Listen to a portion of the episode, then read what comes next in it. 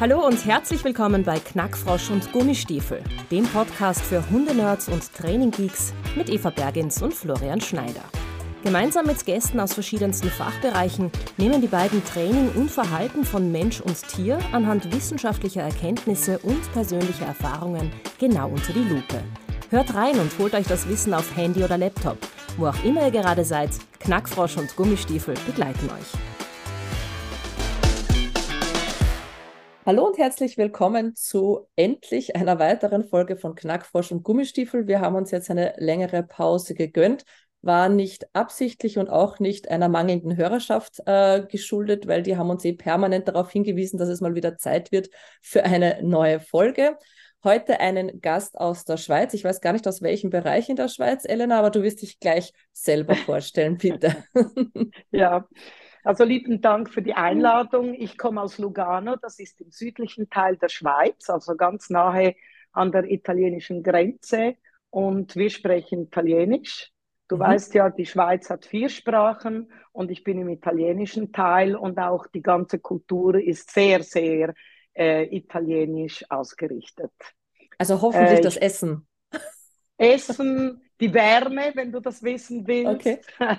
Ich habe manchmal einen Sonnenkoller, wie ich das benenne, da bin ich ein wenig nordisch.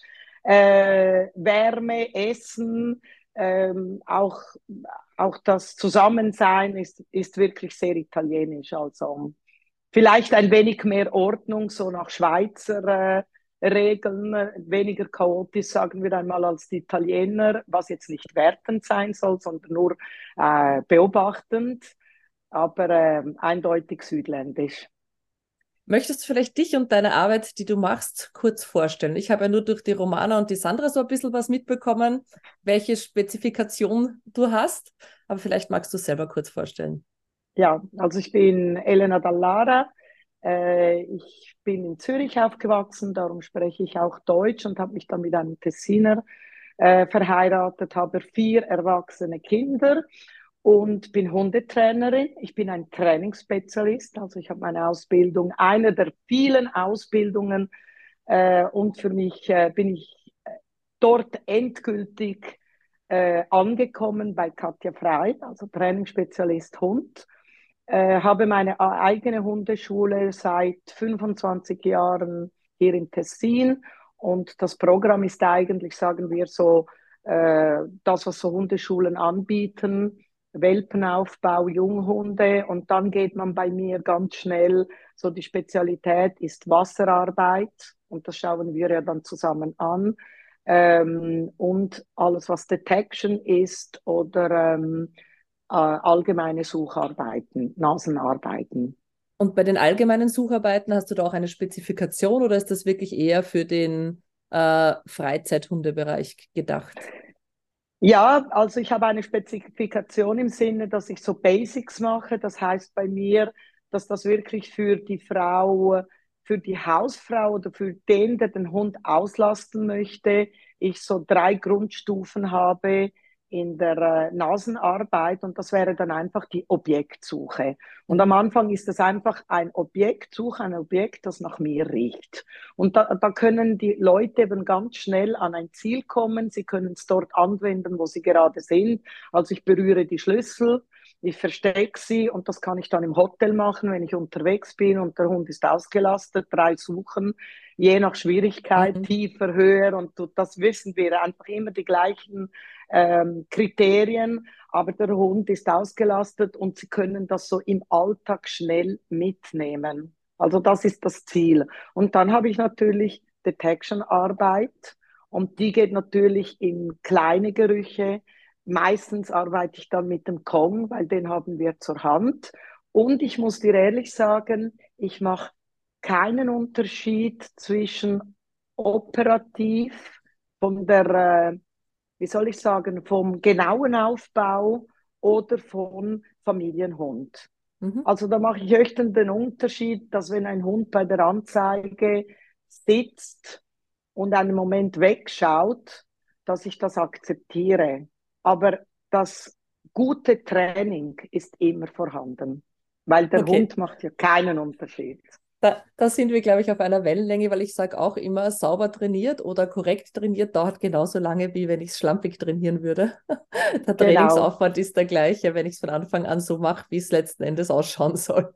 Ja, und vor allem dann, wenn ich ja gut trainiere, also ein gutes äh, Kriterium habe, dann habe ich auch Respekt vor den Emotionen des Hundes. Und das ist für mich ein Muss.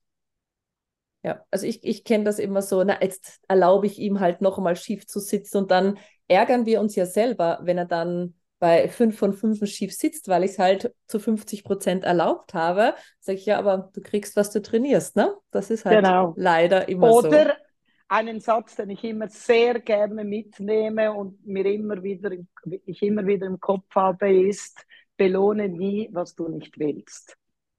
Ja, ja, da plane ich, da plane ich demnächst eine, eine Folge mit der Betty drüber zu diesem Thema Verstärker, ähm, weil ja. uns das, glaube ich, gerade auch im Alltag ganz selten bewusst ist, wo denn überall ja. Verstärker lauern, die genau. uns jetzt, die wir uns Entgehen. noch vor Augen finden. Ja, genau. Ja, ja. ja. Ja, aber das Thema, mit dem wir uns heute beschäftigen wollen, ist ja die Wasserarbeit. Und da schauen wir mal, wie weit wir kommen. Ähm, jetzt ist Wasserarbeit können sich viele, die jetzt nicht gerade im Rettungshundebereich tätig sind, wahrscheinlich nicht viel vorstellen.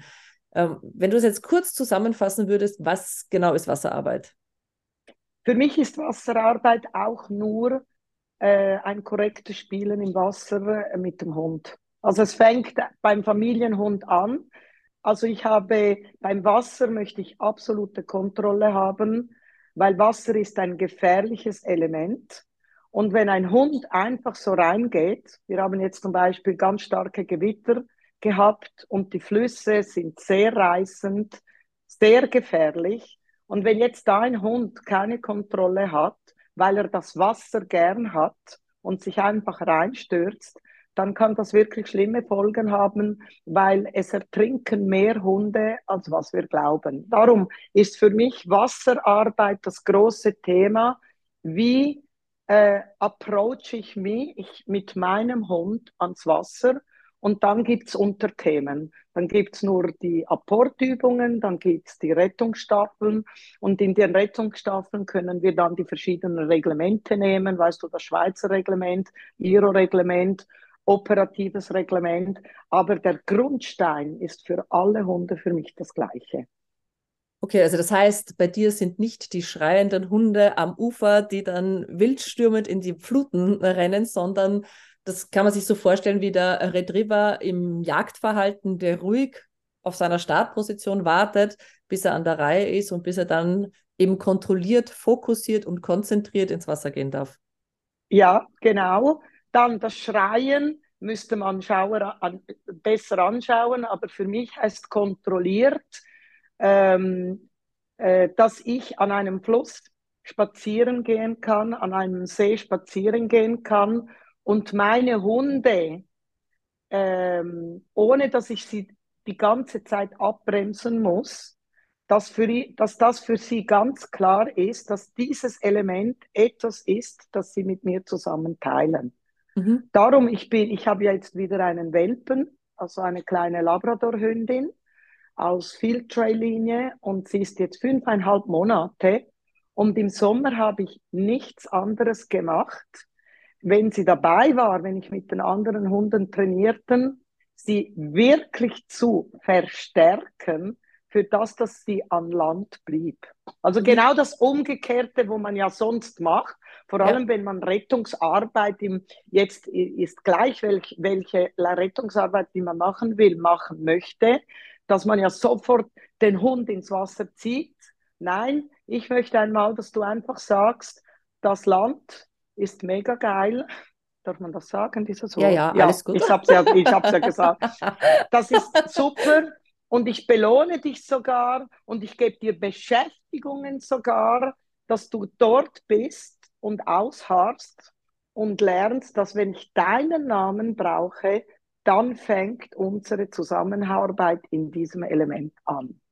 Darum, ich kann schon jetzt, ich werde auch ein Video posten auf Facebook, spazieren gehen und ich bin absolut ruhig. Die gehen ans Ufer und keiner von ihnen würde irgendwie sich ins Wasser stürzen, weil das Element ist ist sozusagen mit mir verbunden. Ja, ich, ich vergleiche das ein bisschen jetzt mit der Flächenarbeit. Also ich mache ja schwerwiegend Flächen- und Trümmerarbeit. Und da ist ja auch, wenn ich spazieren gehe, möchte ich nicht, dass mein Hund wie ein Geistesgestörter durch den Wald läuft. Sondern wenn genau. wir im Spaziergang sind, soll der in gemäßigtem Tempo, ruhig auch einmal flotter und langsamer, je nachdem, was für ein Charakter ja mein Hund ist. Aber ich möchte nicht, dass der jeder Spur hinten nach kreuz und quer durch den Wald fetzt, sondern geordnet sozusagen am Weg bleibt. Und ich finde das immer wieder total faszinierend, wie, wie, du jetzt sagst, wenn man da von klein auf viel Wert drauf legt, hat man das Thema nicht, dass man diese Hunde nicht einschalten kann, wenn man es denn dann braucht, dass sie arbeitsbereit sind, um in dem anderen Element, bei mir wäre es jetzt der Wald, bei dir das Wasser, arbeiten zu können. Genau. Ich muss sagen, ich habe wirklich, ich war sehr besorgt, als ich äh, mich in das Abenteuer Arbeitslabi eingelassen habe, weil man hat ja immer das Bild von diesen Labi, die du fast sozusagen aus dem Wasser ziehen musst, oder? Wobei ich ja sagen kann, 80 Prozent der Retriever, genau wie 80 Prozent allgemein der Hunde, die gehen nicht spontan ins Wasser. Und das fange ich ein. Das ist eben nicht so, ich rede von Spontanität und ich rede nicht, dass ich auf Jagdtrieb arbeite. Und da wären mhm. wir ja schon in einem, in, schon im Aufbau. Ich ja. arbeite nie auf Jagdtrieb.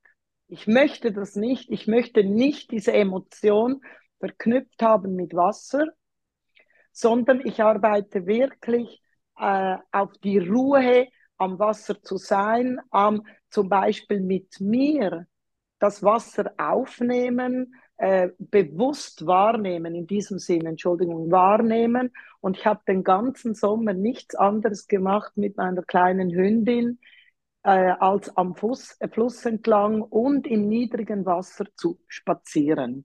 Weil da habe ich dann schon verschiedene äh, Elemente drin. Das Körperbewusstsein, laufe langsam, weil die, die, es, du kannst rutschen, weil das nicht eine Fläche ist, die dich hält, sondern du gehst in dieser Fläche unter und unten hat es Material, das du nicht kennst. Und darum Ruhe, weil sonst verletzen sich die Hunde. Wir sind zusammen durchs Bett, Fußbett gelaufen und wenn es ihr zu viel war, hat, also zu viel heißt, dass sie vielleicht das Element zu kalt empfand, obwohl es Sommer war, weil auch das muss man anschauen, habe ich sie einfach in den Arm genommen. Oder während dem Seetraining hatte ich den Welpen im Arm und habe mit einen anderen zwei Hunden trainiert im Wasser. Und sie war mhm. bei mir auf dem Arm. Also immer Ruhe mit mir. Ja, das erinnert mich jetzt wieder für mich so als, äh, als Vergleich zur Trümmerarbeit. Ähm, da habe ich ja früher selber viel über gezogene, also auch viel über diesen Jagdtrieb gearbeitet. Was dazu geführt hat, dass Hunde, die grundsätzlich mit dem Element Trümmer nicht so vertraut waren, wie geistesgestört über die Trümmer liefen, ihr Spielzeug bekommen haben, aber sich nicht mehr zurückgetraut haben. Und da habe ich ja meinen Zugang deutlich geändert und arbeite jetzt sehr viel über den Geruch. Und da kann der Hund sein Tempo viel besser selber bestimmen, also selber wirklich entscheiden, wie schnell er sich diesem Geruch annähert, über welchen Weg er sich den annähert, was ich mit so einer Beutemotivation tatsächlich, wo ich ein bisschen die Gehirnareale, die sonst für Vorsicht und kontrolliertes Arbeiten da sind, ein bisschen ausschalte.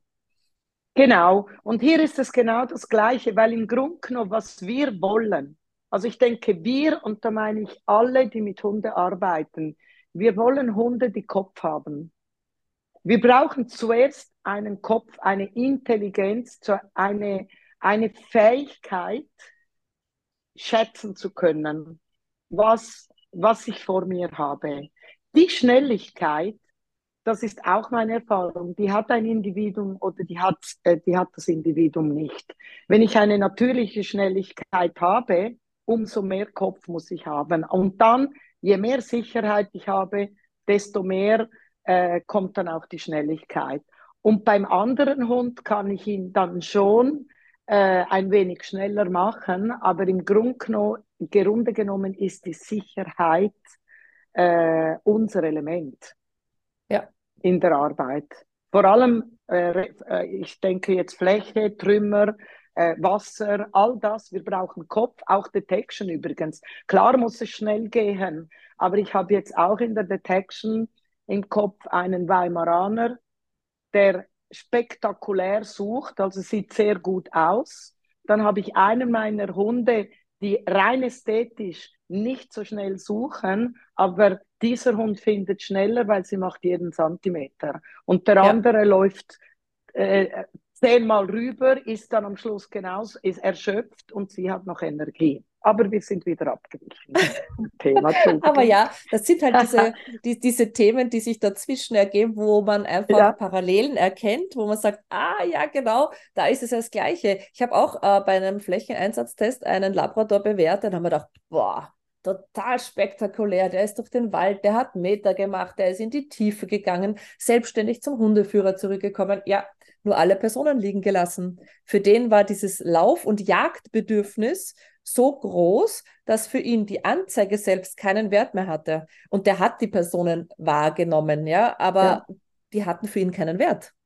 Genau. Und dann, dann haben wir eine Teamarbeit, die nicht funktioniert, oder? Weil ja. es geht ja um das dann. Ja, jetzt wieder zurück zur Wasserarbeit. Was für Übungen genau sind es denn, die jetzt quer durch die meisten Prüfungsordnungen in der Wasserarbeit notwendig sind? Du hast das Apportieren vorher angesprochen. Ja. Was muss er denn apportieren? Da kommt es ganz darauf an, oder? Also meistens sind entweder kleine Objekte, aber meistens ist es äh, ein Seil von einem Ort zum anderen bringen. Also dort hast du dann auch die Direktiven, wie sagt man, die Richtungen. Aber es geht ja um Apportieren, Apportieren und es geht um selbstständiges Rausschwimmen im Grunde genommen. Aber okay. es sind ja alles Apportierübungen verschiedenen Art. Also ich kann dir ein Beispiel machen. Apportieren ist ja auch einen Menschen holen. Das ist auch ah, Das am, am, Arm und dann ziehen. Ja, genau, ja, ja, genau. Dass er geht, den Arm nimmt und den Menschen am Ufer rettet oder am Boot oder das, was er dann machen muss. Oder? Mhm. Das sind ja bei den Sportlichen, aber auch also IRO, Schweizer Reglement in verschiedenen äh, Schwierigkeitsgraden. Und äh, da brauchen wir beim Hund absolut Mut. Mhm. Also Mut, dass er aushält, und dass er aber Technik entwickelt. Mhm. Weil wenn ich ein Schlauchboot mit fünf Menschen 100 Meter ab Ufer wieder an Ufer ziehen muss, das ist ja bei uns im Reglement drin, dann habe ich Gewicht, aber ich muss wissen, wie ich äh, den Hals legen muss, damit ich noch mehr, noch mehr Kraft habe im Schwimmen. Und, Und dass ich die Strömung nutze, oder? Weil ich da genau, auch mit der Strömung... Das, ja, aber ich denke, das ist wie beim Wind bei euch. Die Hunde lernen das ganz schnell. Das ist etwas, was ich am wenigsten den Hunden beibringen muss, weil ich meine, die sind ja nicht blöd und in der Regel sind sie ja minimalistisch veranlagt im positiven Sinn. Äh, ich bringe, also ich nutze das, was mir mehr Kräfte erspart. Mhm. Aber Mut müssen sie haben, weil wenn sie auch eine Strömung richtig nutzen, hat es Wellen. Die Wellen gehen in die Nase. Die Wellen nehmen dir für einen Moment die Sicht zum Ufer, weil wir müssen immer bedenken, wo befindet sich die Augenhöhe des Hundes und die befindet sich nicht, wo wir äh, Menschen uns bewegen. Die bewe bewe bewegen sich auf der Wasseroberfläche. Und da gibt es Momente, wo sie nichts sehen bei Wellen und sie müssen mir trauen, wenn ich auf dem Boot bin, und ihnen die, die äh, Richtung angebe und sie auch verbal unterstützen mhm. soll. Oder sie müssen eine Memory haben, wo sie das Ufer gesehen haben und dorthin steuern. Also siehst du, es ist nicht nur Schwimmen, es ist viel mehr. Hast du da die Erfahrung gemacht, dass sich eben Retriever leichter tun mit diesem Richtung halten als andere Rassen? Nein. Nicht, okay. Absolut nein, absolut nicht.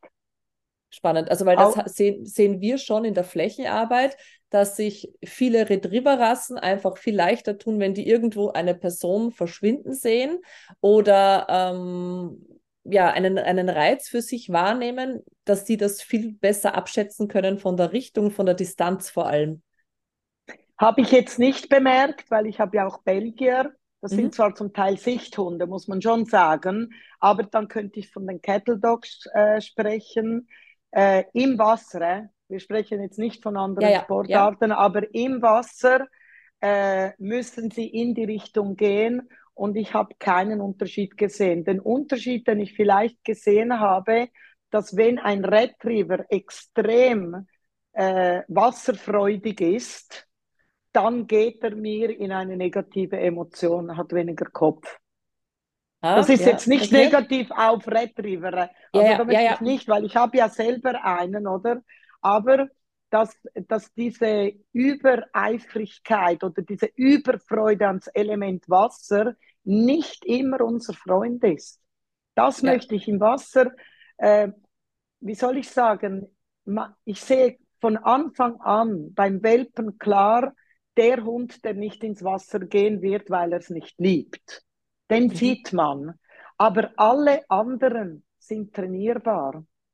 Mhm. Und dann gibt es natürlich physische Komponenten, wo ich ja bei der Auswahl des äh, Welpens sehr stark drauf schaue. Die Schafhals. Hunde, die eine ja, Schafhals und äh, unstabile äh, Fußgelenke. Diese Hunde schwimmen schlecht, schwimmen falsch und gehen oft nicht gern ins Wasser. Was meinst das du mit instabile Fußgelenke? Ja, du siehst ja, wenn die Fußgelenke. Ja, durchtrittig, genau. Mhm.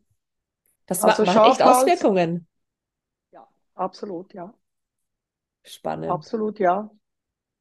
Und dann hast du ja diesen Konflikt, oder? Zum Beispiel, jetzt nehmen wir das Klassische, ja oft der Schönheitsschäferhund der im Kopf ins Wasser gehen möchte, eben ich hab's, uns physisch nicht bringt, also es viel spritzt, hinten hinunterfällt, oder? Und dem zieht man einfach eine Schwingweste an, aber dann werden wir wieder, dann ist das, äh, dann bleiben wir im, äh, im Familienbereich oder gewisse Apportübungen, die er machen kann, aber einfach immer mit einer Schwimmweste als Unterstützung. Das heißt, Wasserarbeit findet nicht immer mit Schwimmweste statt. In, der, in den Reglementen nicht, okay. aber am Anfang beim Einführen des unerfahrenen Hundes haben die Hunde bei mir immer eine Schwimmweste an, weil äh, das ist so eine Idee, dass Hunde erstens mal immer schwimmen. Das stimmt nicht. 80 Prozent der Hunde, wenn man sie nicht unnötig stimuliert, spontan gehen sie im Element Wasser bis wo der Bauch reicht und dann bleiben sie genau, stehen. Ja. Das ist genauso, oder? Und das ist eine Information. Eine Information, weil ich gehe ja immer von dem aus, was mir das Individuum sagt, oder? Und das andere ist, das ist ja wie wenn wir mit unseren Kindern, äh, habe ich meinen Kindern nicht einfach aufs Velo gesetzt und gesagt, geh, sondern meistens hat man ja diese zwei Räder auf der Seite. Und wenn das Kind lernt, seinen sein Gleichgewicht zu spüren, dann nehme ich ein Rad weg, so ein Rädchen weg und dann wackelt es ja mehr und dann kann es wieder sich selber spüren und dann gehen die zwei Räder weg. Das gleiche ist mit der Schwimmweste. Die Schwimmweste nimmt dem jungen Hund, jung meine ich auch Anfängerhunde, unabhängig vom Alter, mhm, ja. dem unerfahrenen Hund die Sorge, dass er auch Technik haben muss. Weil Schwimmen besteht aus einem Gehen im Wasser mit einer Auftriebkraft nach oben, die die Pfoten machen müssen. Mhm. Das ist Technik. Das ist wirklich Technik. Und darum, wenn ich die Schwimmweste anziehe, dann nehme ich dem Hund diese Sorge weg, das sind die zwei Rädchen, dass er einmal nur sich banal im Wasser spüren kann, seine Beine bewegen, immer abiler und also immer besser wird, dass ich dann manchmal sage, okay, ich nehme dir jetzt die Schwimmweste weg, was machst du daraus? Oder die Schwimmweste wird so angezogen, dass sie ihn unterstützt, aber ganz viel Freiraum lässt, sich richtig auszurichten nach mhm. seinem. Körper. Mhm. Das ist die Schwimmweste. Anfangs der Saison haben meine Hunde immer Schwimmwesten an. Bei der Distanzarbeit haben sie immer Schwimmwesten an. Schwimmen, also Distanzschwimmen, da sprechen wir von 6, 7, 800 Metern, weil die können es, aber das ist ja eine Unterstützung. Die machen mhm. wir auch. Wenn wir tauchen, haben wir Neoprenanzug an. Ja. Der trägt uns, ganz banal. Der hilft also, uns zu tragen. Ja, also ich brauche ja nur bei mir jetzt schauen, wie unterschiedlich meine Hunde schwimmen oder eben nicht schwimmen. Also mein Terrier hasst Schwimmen. Also wirklich, der wird nicht selbstständig ins Wasser gehen.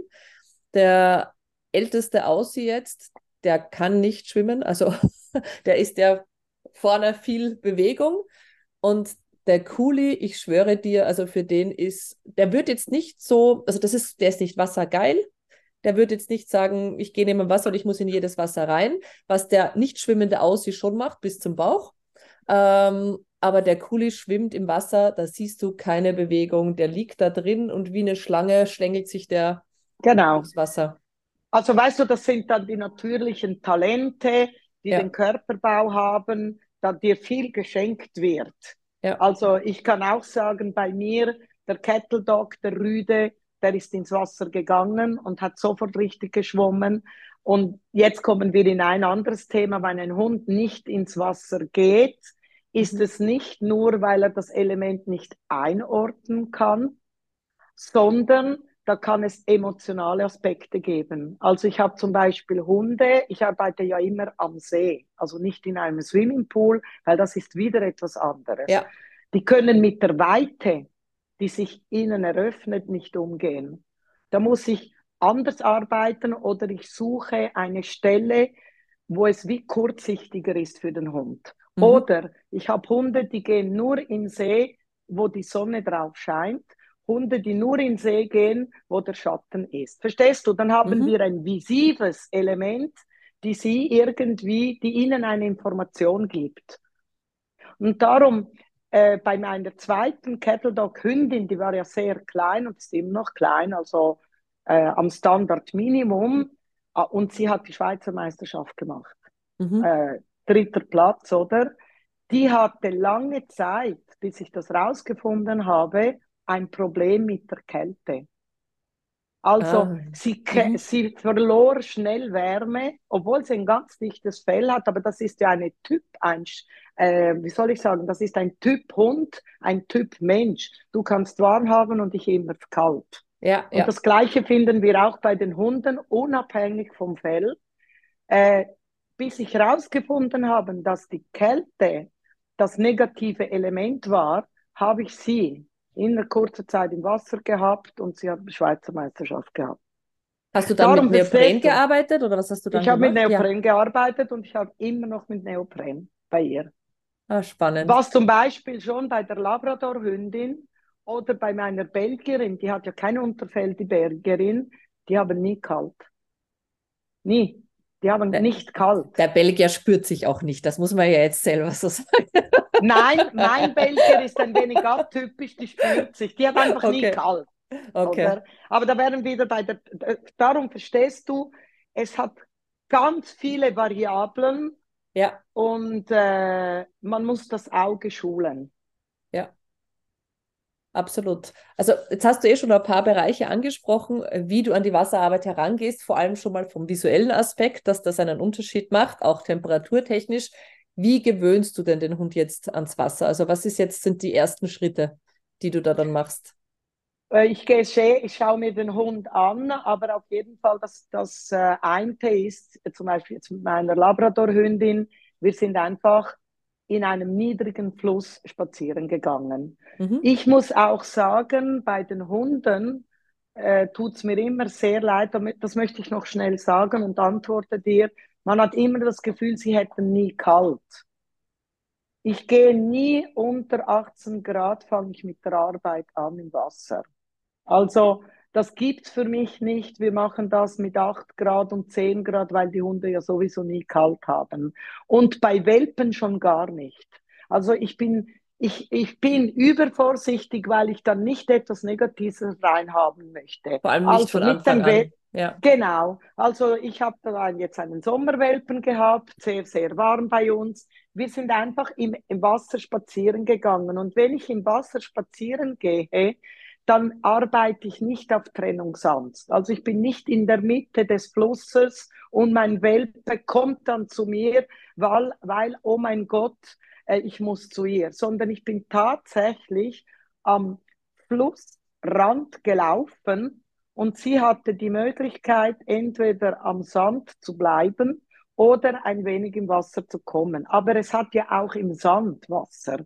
Darum ist sie, habe ich gesehen, wie sie mit der Nässe umgeht. Das mhm. sind die ersten Approaching. Und je nachdem, wie sich dann der Hund äh, verhält, das, da muss man ja emotional das beobachten, kann es eigentlich ganz schnell gehen, dass man dann im Fluss schwimmt, äh, läuft und dann mache ich einen kleinen äh, wie soll ich sagen, Evaluationsrunde nenne ich das. Da gehe ich in ein Wasser, wo der Welpe mir zeigen muss, was machst du mit ein wenig mehr Tiefe. Und dann habe ich eine Information und dann kann es ganz schnell gehen. Aber ich arbeite nie auf Jagdtrieb, sondern ich arbeite mal in der Beziehung mit mir. Ja, jetzt hast du einen Hund, der mega begeistert im flachen Wasser mit dir läuft aber sobald es tief wird, umdreht und sagt, okay, nicht so hm, nasser als Bauch muss nicht sein.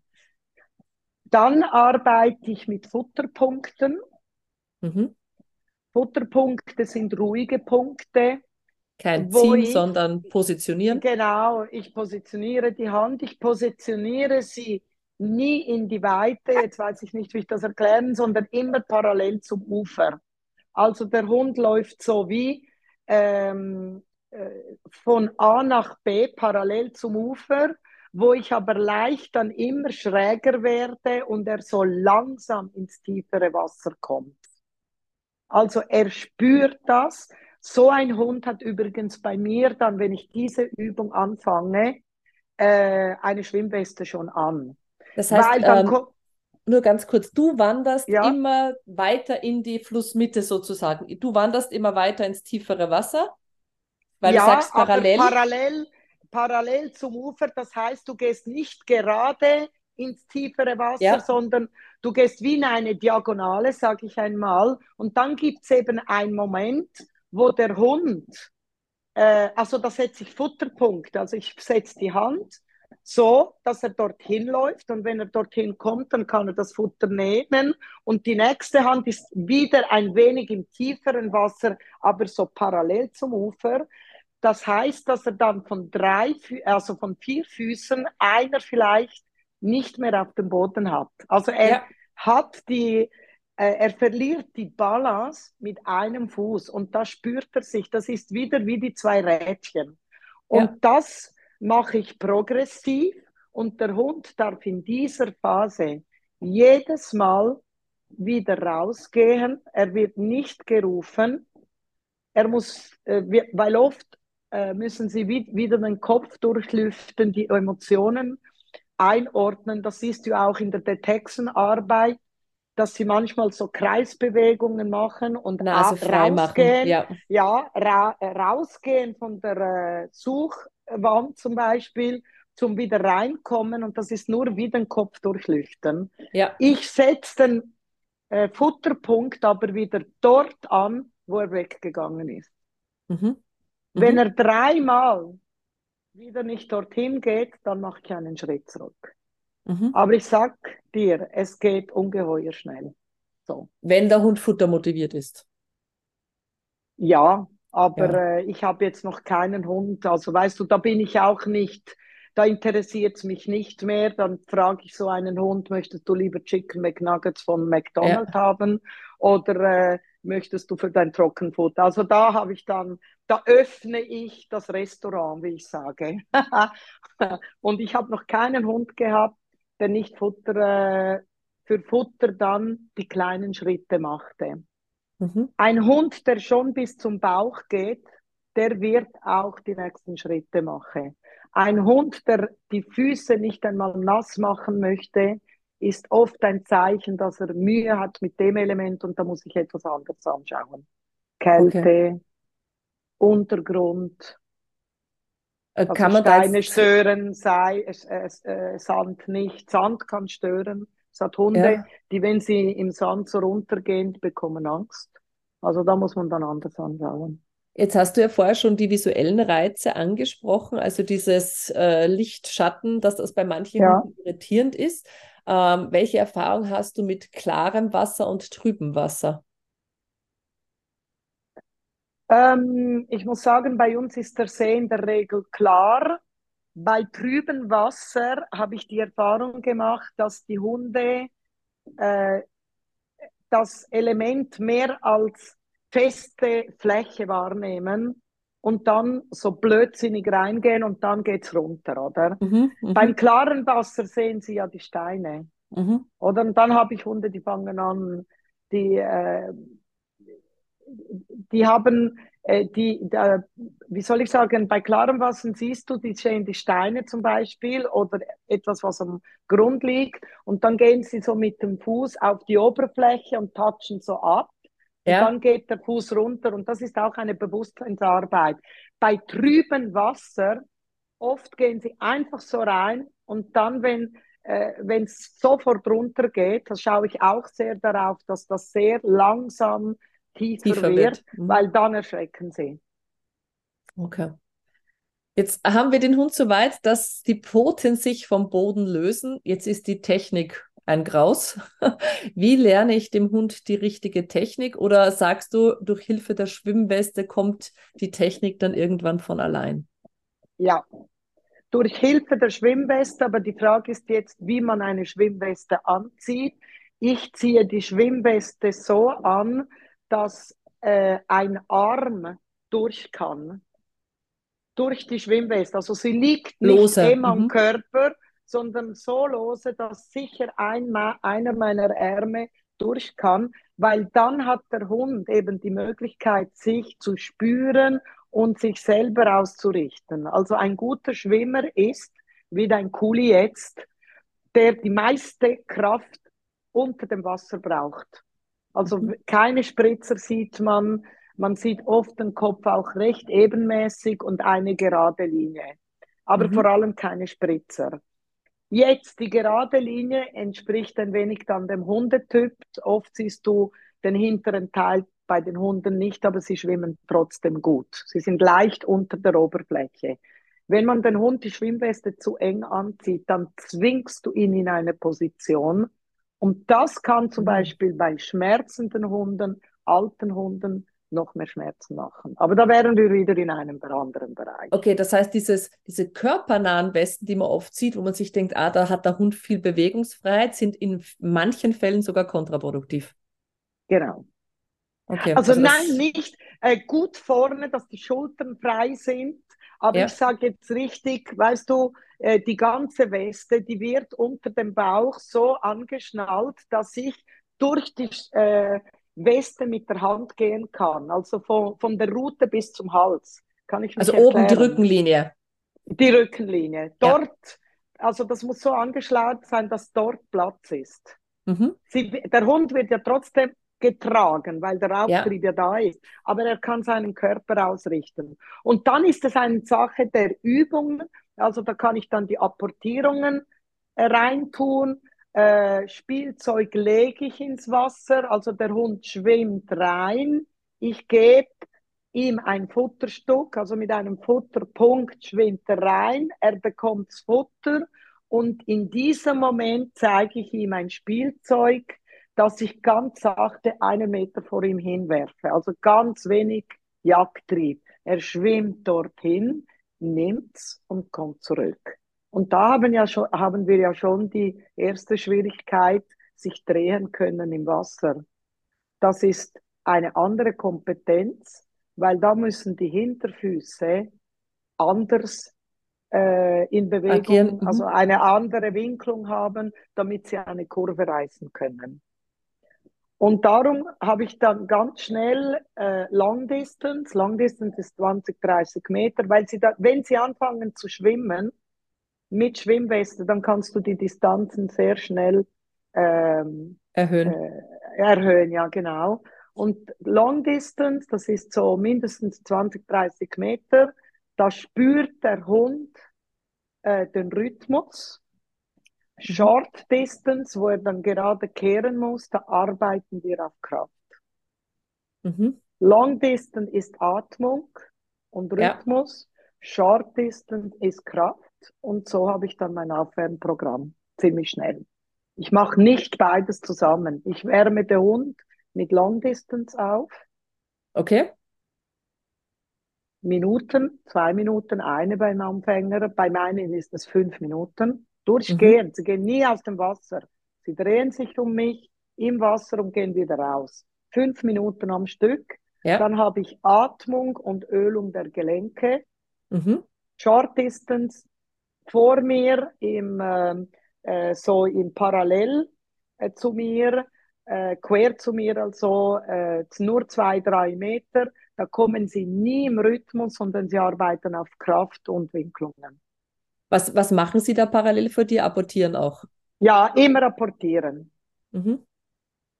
Ähm, wärmst, oder werden die Hunde auch draußen aufgewärmt? Weil jetzt hole ich den Hund aus dem Auto, ist der Hund ja kalt, kalt. Ähm, oder sagst du, aufgrund der Außentemperaturen, unter denen du die Wasserarbeit machst, äh, ist es eigentlich nicht notwendig, draußen aufzuwärmen und du tust das Aufwärmen rein in der Wasserarbeit? Ja, ich tue ich tu die Hunde, wenn es ganz warm ist, wenn du einen großen Unterschied hast zwischen äh, die Luft ist sehr warm und auch wenn das Wasser 25, 32 ist trotzdem mehr, dann äh, stehe ich mit den, Was mit den Hunden oder sie sind eben im Wasser stehend und ja. kühlen sich aufs Wasser ab, weil das ja. kann ja auch einen Schock geben. Und umgekehrt ist es einfach, äh, wenn das Wasser ähm, äh, wärmer ist, dann fange ich direkt mit Schwimmen an als die Außentemperatur. Okay. Da fange ich meistens direkt an, weil da habe ich nicht dieses Element. Aber das ist ja rar. Also das ist ja nicht Gewohnheit. Meistens ist die Außentemperatur wärmer. Und wie lang kann jetzt der Anfängerhund Wasserarbeit am Tag, am Stück über eine Woche verteilt machen und wie lang schaffen das jetzt deine Hunde, die tatsächlich fertig ausgebildet sind?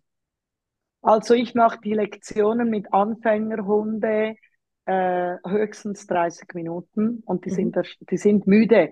Und das ist nicht 30 Minuten durch, sondern mhm. mit Pausen. Aber du musst, ein, du musst einfach bedenken, die Emotionen, die das Wasser auslöst, das sehe ich ehrlich gesagt in, in keiner anderen Disziplin.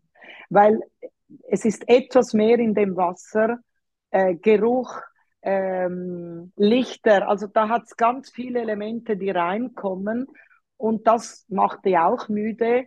Meine Hunde, die trainiert sind und von der Emotion mit dem Element umgehen können. Ich kann wirklich ein Stück, eine Stunde am Stück und auch noch mehr trainieren. Äh, unglaublich, was die ja. für Atmung haben, muss ich sagen. Dann hat es immer die Pause, wo ich das Boot rausziehen muss. Weißt du, es gibt schon Pausen, aber die sind wirklich äh, sehr, sehr gut trainiert. Da könnte man ja fast sagen, die Wasserarbeit ist so das Yoga unter den Rettungshundearbeiten, weil sie sich ja wirklich voll auf ihre Atmung konzentrieren müssen zwischendurch, um die Leistung überhaupt erbringen zu können, oder? Ja, sie müssen, also ich kehre es dir sogar, wenn, wenn in, äh, im Schweizer Reglement gibt es ja dann diese Distanzschwimmen. Und ich habe das unter Signalkontrolle, dass ich den Hunden ein Wort sage, bei mir ist es Nuata, Schwimm, und die wissen, jetzt kommt eine Long Distance, long, long, oder? Also nicht, du musst etwas apportieren oder jetzt nur kurz schwimmen, sondern es sind mindestens 600 Meter. Und du siehst, der erfahrene Hund, der geht mit dem Tempo runter. Mhm. Also meine Hunde gehen mit dem Tempo runter, weil sonst ziehen sie ja recht schnell, ja, oder? Ja, ja. Und so weiter. Also sie sind dynamisch, die gehen mit dem Tempo runter nach dem Wort und kommen in einen Rhythmus. Und in diesem Rhythmus habe ich aber ein Kilometer, wenn sie trainiert sind, die steigen, ich messe ja meistens den Puls, das geht nicht eine Minute und sie atmen wieder ganz normal. Toll. Mhm. Und darum sage ich es Ihnen. Ja. Oder wie jetzt ist Schnelligkeit, also im Rahmen von Wasserarbeit, und jetzt musst du äh, jetzt muss, ist Long Distance angesagt, Resistenz und äh, mich hat das immer beeindruckt. Und am Anfang habe ich es äh, unbewusst gemacht. Ich bin ja seit 15 Jahren in der Wasserarbeit und habe so meine Beobachtungen gemacht und mein Training dann immer angepasst. Und jedes Jahr kommt Erfahrung dazu durch, durch die Hunde, die ich bei mir äh, habe. Ja. Ähm, und eigentlich war es dann mein Kettle Dog Rüde, der mir das gezeigt habe. Und seit seit, seit ich, seit er mir das gelernt hat, äh, äh, wende ich es bewusst an. Signal, Nuata und die Hunde schrauben die Schnelligkeit runter. Und ich sage ihnen dann sogar, das möchte ich sehen. Ja, Wahnsinn. Also wie, wie mit einfachen Mitteln eigentlich unseren Hunden da geholfen werden kann. Äh, und wo wir sagen, dieses Bewusstsein für unterschiedliche Übungen mit kleinen Ritualen kreiert werden kann. Ja, ja, absolut. Und das Gefühl der Teamarbeit, weißt du? Also wenn dann der Hund, äh, das berührt mich immer, wenn ich dann weiß, er ist jetzt bereit. Ich übrigens, ich arbeite mit einem Anfängerhund, nie mit schlechten Wetterbedingungen. Mhm. Also der See ist glatt, äh, es hat keine Wellen. Also wirklich die optimalen Bedingungen. Nehmen wir an, der Wind kommt auf, oft am Nachmittag. Alle äh, Anfängerhunde habe ich am Morgen. Und ich sage Lektionen ab, wenn ein Neuhund kommt und ich nicht weiß, wie er im Wasser sich verhält. Wenn mhm. die Wetterverhältnisse nicht da sind. Aber weißt du, wenn du spürst, wenn ich spüre, meine Hunde sind jetzt bereit, sie haben die Kompetenz, dann gehe ich, wenn es stürmt. Einfach ohne Blitz, weil sonst wird es gefährlich. Dann gehe ich ohne und ich, äh, ich kann mich jedes Mal berührt es mich, wenn ich da stehe und am Hund die Aufgabe gebe, entweder springst du aus dem Boot, du siehst das Ufer nicht mehr, oder ähm, und du ziehst das Boot in die Richtung, die ich dir zeige. Ich brauche dann so ein Keeps Going Signal, das den Hund unterstützt, oder? Aber und der macht's. Und in diesem Moment ist genau das, also diese Beziehung, wo ich sage, ich weiß, du kannst es machen, trau mir und der Hund macht's. Ich finde das der Hammer. Ich finde das der Hammer. Ich, ich finde, das ist generell das Schöne an diesen ganzen Rettungshundearbeiten, egal ob ich jetzt die Trümmer nehme, ob ich die Fläche nehme, ähm, weil ich da mit vielen Trainerkollegen schon drüber diskutiert habe, über das Thema äh, Gehorsam versus Vertrauen. Und ich versuche meinem Hund, wenn du diese Lenkbarkeit in der Fläche jetzt beispielsweise hast, beizubringen, da wo ich sage, lauf hin, kommst du zu deinem Erfolg oder kommen wir im Team zum Erfolg. Und ich finde das einfach immer schöner, wie wenn ich meinem Hund, und ich würde aber akzeptieren, wenn mein Hund auf dem Weg dorthin was in die Nase kriegt und diesen Ding dann abbricht, ja, weil er einfach, er die Nasenleistung, ich nur die Taktik nehmen kann, ja. Und ich finde das einfach viel schöner, als dass dann mein Hund, als wie wenn mein Hund im blinden Gehorsam einfach diese Strecke ablaufen würde. Genau. Ja, also einfach diese. Weil die Beziehung ist ja, äh, Entschuldigung, ja. Diese, diese Beziehung, also ich stimme dir überein, ist 80 Prozent unserer Arbeit. Der Rest ist gutes Training. Und da muss ja. man natürlich die Lerntheorie und bla bla, und da können wir auch über das. Aber das ist Training und untersteht den wissenschaftlichen äh, äh, Gesetzen. Das andere ist, ist das, was trägt, verstehst du? Das ist das, ja. was trägt. Ich wollte noch etwas hinzufügen, was sehr wichtig ist beim Anfängerhund, beim Welpen, weil das scheint mir wichtig. Element Wasser, was ganz vielen Hunden stört, ist, wenn das Wasser in die Ohren geht oder in die Nase. Ich trainiere das separat, ganz banal. Eine, eine, ein, ein Becken, wenig Wasser, zuerst Futter, das schwimmt, dann Futter, das runtergeht und der Hund lernt, es kann Wasser in die Nase, lernt, wenn du mit der Nase unter Wasser gehst, dann musst du die Luft entweder anhalten oder raus, ausblasen. Äh, mhm. rausblasen und dann mache ich Futtersuche am Wasserrand, am Flussrand, wo es stilles Wasser hat zwischen den Steinen. Äh, ich bringe das dann in die Natur, also in die reelle ja. ähm, Umgebung dort, wo still ist, schwimmen das Futter und dann Futter, das runtergeht. Und für die Wasserortung, das wäre dann das nächste Thema, lernen Sie ja die Wasseroberfläche abzuriechen. Das ist auch ein Element, das ich drin habe. Ah, okay. Jetzt haben wir vom Schwimmen gesprochen, wir haben vom Apportieren gesprochen. Jetzt hast du ja noch dazu, ich glaube, das Springen vom Boot, ne? Oder ja. das Fahren mit Stand-Up-Paddle gibt es ja auch in einigen Prüfungsordnungen, ja. wo die dieses Ausbalancieren machen. Was ist so diese Challenge von diesem Sprung ins Wasser? Was ist da? Ähm, die Challenge äh, und man überfordert die Hunde schnell, auch hier oft über Jagdtrieb. Also irgendein Mensch ist im Wasser und sagt, komm, spring, hier ist das Spielzeug, oder? Und dann gibt es Hunde, die so in Stress gehen und die springen. Und dann kann es dir gut gehen, dass sie gesprungen sind und das wieder machen werden. Aber ganz viele Ge Hunde gehen dann in einen emotionalen Konflikt, die dann springen und dann nicht mehr springen. Oder äh, die dann überhaupt nicht mehr springen, weil zu viel Druck da ist. Und bei mhm. mir ist das Springen, ähm, ich habe da so ein Hilfsmittel, das ist so eine Plattform, die sich äh, bewegt im Wasser, aber den Hund trägt. Die heißt Lillipad. Das kann man nachschauen. Und ich fange zuerst einmal das Balancieren auf diesem Lillipad zu üben. Der Hund geht rauf und der Hund spürt sich und balanciert sich raus. Aber außerhalb aus. vom Wasser oder schon im Wasser? Schon im Wasser. Also das Bett ist im Wasser.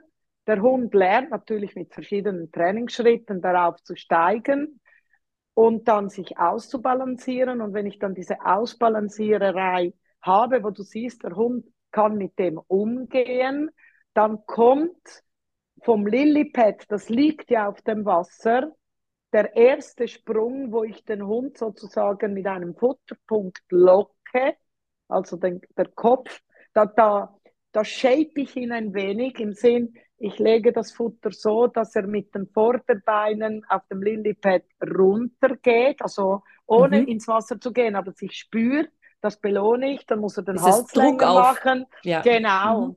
Dann muss er den Hals länger machen.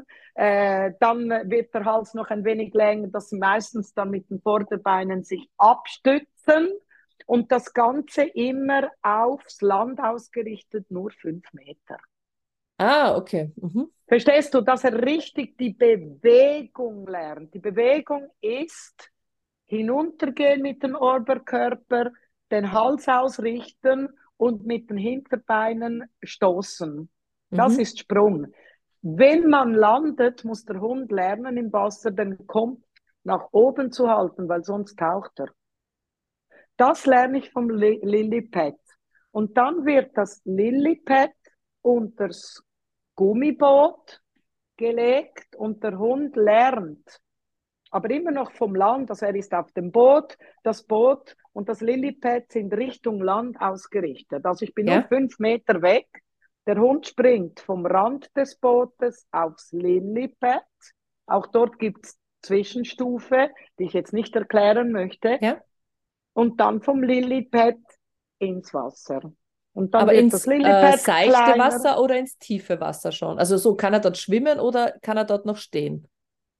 Äh, dort kann er zum Teil noch stehen, aber schon tiefer. Mhm. Weil sonst habe ich dann einen Schlag Stauchung. in die Schultern. Mhm. Genau, und das möchte ich ja nicht. Aber wir gehen schnell, dass er für einen Moment das lernt. Also das sind ganz schnelle Trainingsschritte. Mhm. Und dann geht das Lillipad immer kleiner und weg. Und dort bin ich dann meistens neben dem Hund auf dem Boot. Der Hund hat übrigens immer eine Schwimmweste an. Mhm. Ich halte ihn an, an der Schwimmweste oben. Und in dem Moment, wo das Signal gegeben wird für den Sprung, das haben wir ja eingeführt, begleite ich, und das möchte ich jetzt wirklich sagen, dass man es nicht falsch versteht, ich schmeiße den Hund nicht ins Wasser, sondern ich gebe ihm die richtige Position, sondern also ich begleite ihn wirklich das Boot runter, bis er ins Wasser ist, dass er sich dort spürt. Das ist im Grunde genommen ein Modeling, das ist ja eine Trainingsart, oder? Und mhm. meistens eins, zweimal und dann habe ich die Hunde. Und dann kann man ganz schnell äh, äh, ein wenig weiter zum Ufer, schräg zum Ufer und dann siehst du das Ufer nicht mehr. Super. Jetzt habe ich so Trainingsschritte gegeben, aber versteht ja. ihr, was, was ich dir ja, einfach ja. sagen möchte, ist, äh, ich arbeite nicht auf starke Emotionen, ich arbeite auf Kopf. Und Konzentration, Hund, Fokus. Mhm. Genau. Wie muss dein Körper sein? Aber das machen wir ja alle, wenn wir Workout, äh, ich meine, alle Spitzensportler oder wenn ich da Workout mache, habe ich ja immer meinem Personaltrainer gesagt, die Schultern so, äh, den Arm so, dann spüre ich das und wenn ich da Wiederholungen mache, dann habe ich ja ein Gedächtnis der Muskulatur. Das mich erinnert. Mich erinnert das jetzt gerade der Vergleich auch ein bisschen an Krafttraining. Wenn ich ja, ja, Krafttraining genau. mache, ist mir ganz wichtig, was die Bewegungsausführung sagt.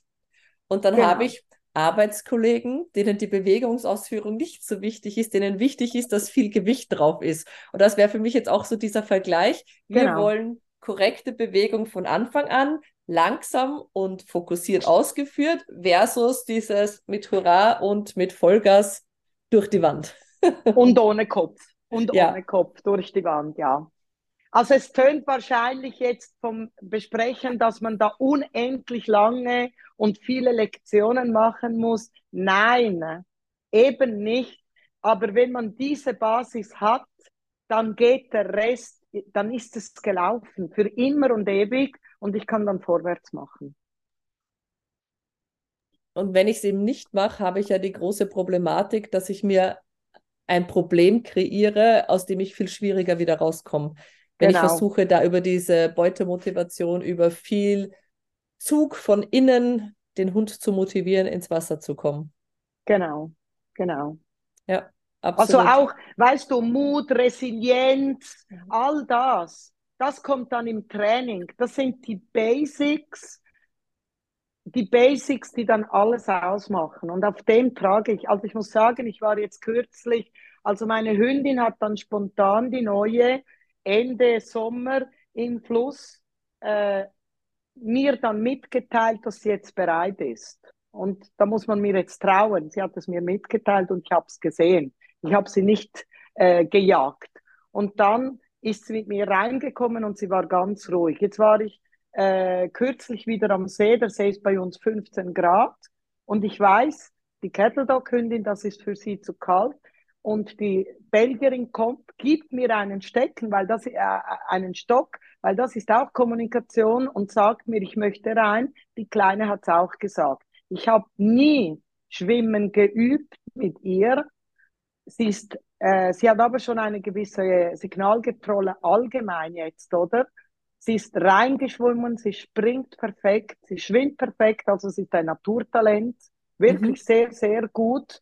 Und äh, sie hat mir gezeigt, dass all die Vorarbeit nächsten Sommer kann ich loslegen.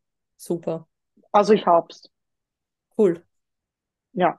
Ach ja, das ist dann immer schön, wenn so Sachen einfach, du sagst, ja, der Zugang, das passt jetzt. Ich hatte das jetzt so ähnlich in der Trümmerarbeit. Ich habe meine junge Hündin anders aufgebaut jetzt ein bisschen, als ich das früher gemacht habe. Und wenn du jetzt so siehst, die ist jetzt 19 Monate, dass das alles so aufgeht, dass eben das Anzeigeverhalten erst sehr spät aufgebaut, viel Fokus auf den Geruch gelegt und so Geschichten. Und du merkst einfach, was die für eine Selbstsicherheit beim Arbeiten hat und wie viele Dinge und Speed und so Sachen von alleine gekommen sind. Ja, das ist dann immer schön, wenn das. Ja, das ist schön so und äh, ich, und ich finde es einfach dass man diese Erfahrung dann auch weiterteilen und begründen kann auch. Ja. Warum, äh, warum lohnt sich's? Weil die Arbeit wird besser, aber die Emotionen unseres Hundes stimmen. Das, weil wir, wir sind verantwortlich für ein ganzes Wesen, nicht nur für einen Teil, sondern wie geht's dir dabei? Das ist ein Teil, der unbedingt dabei sein muss. Und wenn ich den auch habe, dann sind wir ein Team. Ja, hier habe ich auch ein nettes Beispiel eben jetzt vom letzten Trümmer-Workshop. Da hat man einen viereinhalb Monate alten Labrador-Welpen dabei. Und das ist Jungmutter mit Kleinkind, die dabei war. Das heißt, der Welpe musste dazwischen auch mal einfach abgelegt werden, ruhig gestellt werden müssen, weil da war ein Kleinkind mit. Also das war einfach gar nicht anders möglich. Äh, und für mich war total faszinierend, den haben wir eben auch über die geruchliche Komponente aufgebaut. Und wie gut dieser Hund gesagt hat, okay Mama, wir fahren mit dem Kinderwagen an den Rand des Trümmergeländes. Ich bin noch voll bei dir und beim Kind und bei ich muss Ruhe halten, bis auf sie hat das Kind in den Kinderwagen, sie hat sich dem Hund gewidmet, hat sich dem Trümmergelände zugewidmet und der Hund saß schon zehn Minuten neben dem Trümmergelände ohne halt mit viereinhalb Monaten, äh, hochzufahren, hat sich umgedreht, der Hund hat gesagt, oh, jetzt aufgeschaltet und hat seinen Job gemacht und danach auch vice versa, dieses ganze Runterfahren, wo man einfach sagt, hey, die hat in den ersten viereinhalb Monaten oder in der ersten Zeit hat der Hund so viel Basis mitbekommen von ruhig sein in unterschiedlichen Szenarien, sich wohlfühlen auf unterschiedlichen Untergründen mitbekommen, äh, dass das, und wir wollten mit dem Hund ja noch gar nicht so viel machen, nur wir hatten ein Opfer ausgebracht auf den Trümmern. Ich habe zu ihr gesagt, schauen wir mal, wie er sich mit dir gemeinsam auf den Trümmern fühlt. Und beim Überlaufen der Person hat der Hund auf einmal fupp gemacht, ja. die Nase in die Höhe, die Nase ins Loch, zack, und der hatte das, es war, wir konnten mit dem Hund eine Woche lang durchgehend Nasenarbeit trainieren, weil es war einfach da. Ja, ja, ja. Aber eben, weil die, man sagt ja, oder man sagt, soweit ich mich noch erinnern kann, äh, in, in der Ruhe liegt die Kraft, oder? Gibt es das noch? Ja, ja, ja gibt es noch. Ja. Eben, aber das ist wirklich so, weil der Rest ist im Individuum und dann kommt's. Ja, ja. Und ich glaube, da gehen wir oft viel zu früh schon in Detailarbeiten rein, so wie wir das ja vor, auf, bevor ich auf Aufzeichnung gedrückt habe, kurz besprochen hatten, diese Beziehungsarbeit. Ich habe auch mit meinen, jetzt mit dem den Kuli, den letzten, den habe ich erst mit einem Jahr gekriegt. Und mit dem habe ich nur, kannst du bei mir sein, egal wo ich dich aus dem Auto auslade also der, der kann bis jetzt noch immer nicht viel mehr als das, aber er kann, egal wo ich ihn auslade, bei mir sein. Und ja. wenn du, wenn du so, so eine Basisbeziehung hast, sind diese Feinarbeiten und dieses, was wir dann lerntheoretisch brauchen, meistens viel einfacher zu erreichen, äh, genau. wie bei Hunden, die, wenn sie ausgeladen werden, mal eine halbe Stunde brauchen, um sich zu akklimatisieren und bei mir zu sein. Genau. Also weißt du, wenn mich die Kunden fragen, wie war dein Sommer? dann sage ich elend langweilig, weil ich mache ja nichts anderes, als in den verschiedenen äh, Situationen zu liegen oder mein Hund liegt neben mir, der Welt, und ich habe den Sommer durchgelegen. Hier und da sind wir im Wasser spazieren, aber die kommt ja aus, äh, aus einer Zwingerhaltung und zuerst muss man leben lernen, oder? Sie ja. hat natürlich sehr gute Veranlagungen von der Persönlichkeit her, also es hat mich ja berührt, wie sie einfach gesagt, okay, du bist ruhig, ich bin ruhig. Verstehst du? Das Vertrauen ja, schon ja. von Anfang an, das wurde mir geschenkt. Aber trotzdem, das Thema Leben lernen ist die große Frage, also ist die große Arbeit. Und dann haben wir die verschiedenen Grundelemente in der Arbeit selber, die wir äh, äh, wie in der Wasserreit, diese, diese Anf das, das Approaching zum Wasser, das Richtige, das Ruhe, das Ruhige einführen in die Wasser und dann nachher geht's in das Trainieren selber. Ja, absolut. Ähm, Gibt es noch ein Element der Wasserarbeit, das du vorstellen müsstest, möchtest, was wir jetzt nicht abgedeckt haben? Also eben apportieren, das richtige Schwimmen und der Sprung vom Boot ins Wasser. Ja, und ziehen natürlich von den schweren Elementen. Also das kann ein Mensch sein, das kann eben ein Boot sein, wieder an Land ziehen. Das sind einfach Kraftübungen, äh, die ein Hund äh, machen muss. Aber ich sage es wieder, meine Kettle Dog Hündin ist 13 Kilo. Sie ist wirklich kein, aber natürlich muskulär Muskulös. sehr stark, aber die Stärke liegt auch hier. Also das muss man schon sagen, liegt wirklich mental. Wenn ich eine mentale Stärke habe, dann habe ich ganz, ganz, äh, äh, wie soll ich sagen, viel. Tut mir leid, jetzt ist gerade das Message gekommen, dass die Batterie runter ist. Wart schnell, ich zapfe mich an. Da gibt es ja auch eine total spannende äh, Studie drüber. Ich meine, Tierschutzrelevanz sondergleichen, aber ich fand sie trotzdem spannend. Die haben, äh, weiß nicht, ob du die kennst, mit den Mäusen, die sie ins Wasser geschmissen haben, äh, wo sie getestet haben, wie lang der Überlebenswille dieser Mäuse ist. Und ich glaube, es war bei zwei oder drei Minuten, also wirklich relativ kurz, also wie lange sie in diesem Glasbehälter da geschwommen sind. Genau weiß ich es nicht mehr. Ähm, und haben das ein paar Mal getestet, wie viele Mäuse da, also wie lange die Mäuse überleben. Und dann hatten sie, äh, der zweite Teil der Studie war, sie haben die Mäuse kurz vor dem Ertrinken rausgenommen, sich kurz erholen lassen und dann wieder reingesetzt. Und dann ist so absolut faszinierend, die Mäuse schwammen 60 Stunden. Ja. Also ich habe erst das gedacht, es waren ja. Minuten, aber es waren Stunden. Einfach nur dieses mentale, die Chance auf gerettet zu werden, jetzt einfach was mental möglich ist, hat die 60 Stunden schwimmen lassen. mental und sicher auch Erfahrung, das setzen lassen, die, weil wenn man genauer hinschauen würde, hätte man gesehen, dass die Technik sich verändert hat. Sicher. Ja. Ah, sicher, da bin ich ganz sicher. Aber wahrscheinlich haben sie das nicht unter die Lupe genommen. Ja. Also, ja. Aber war Also also nur eben- voll faszinierend, oder? Von Ja. ein paar Minuten zu Stunden. Ja, ja, das ist, äh, das ist beeindruckend, finde ich auch, weil du sagst, so ein großer Schritt, oder? Aber hankerum, wenn man sieht, äh, wenn man ja die Geschichte von Robinson Crusoe oder wahrnimmt, der hat ja gehofft und gehofft und gehofft.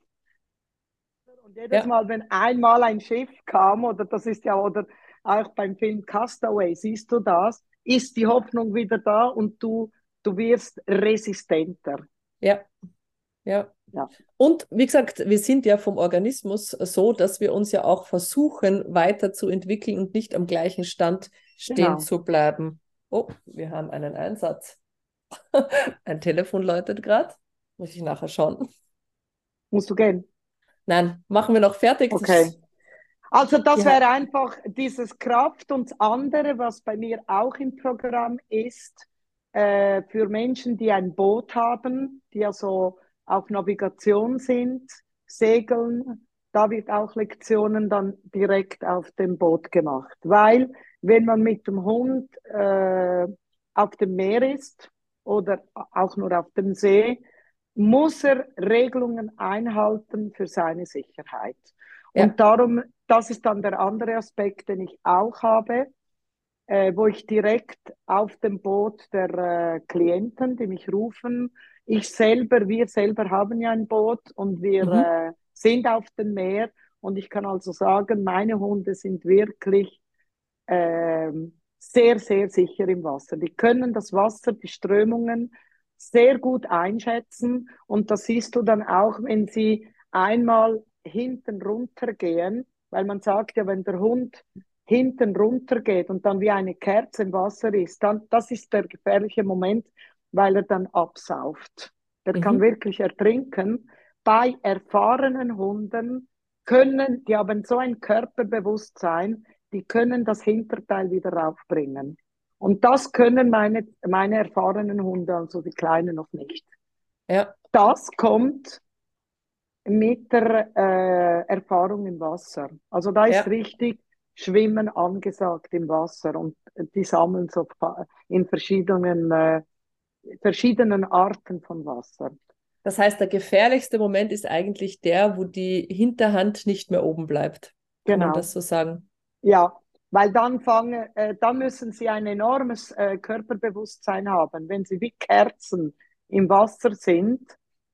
Also da muss man wirklich, da muss man dann gehen und den unerfahrenen Hund unbedingt wieder hinten raufnehmen, weil das ist der Moment, wo er richtig ertrinken kann.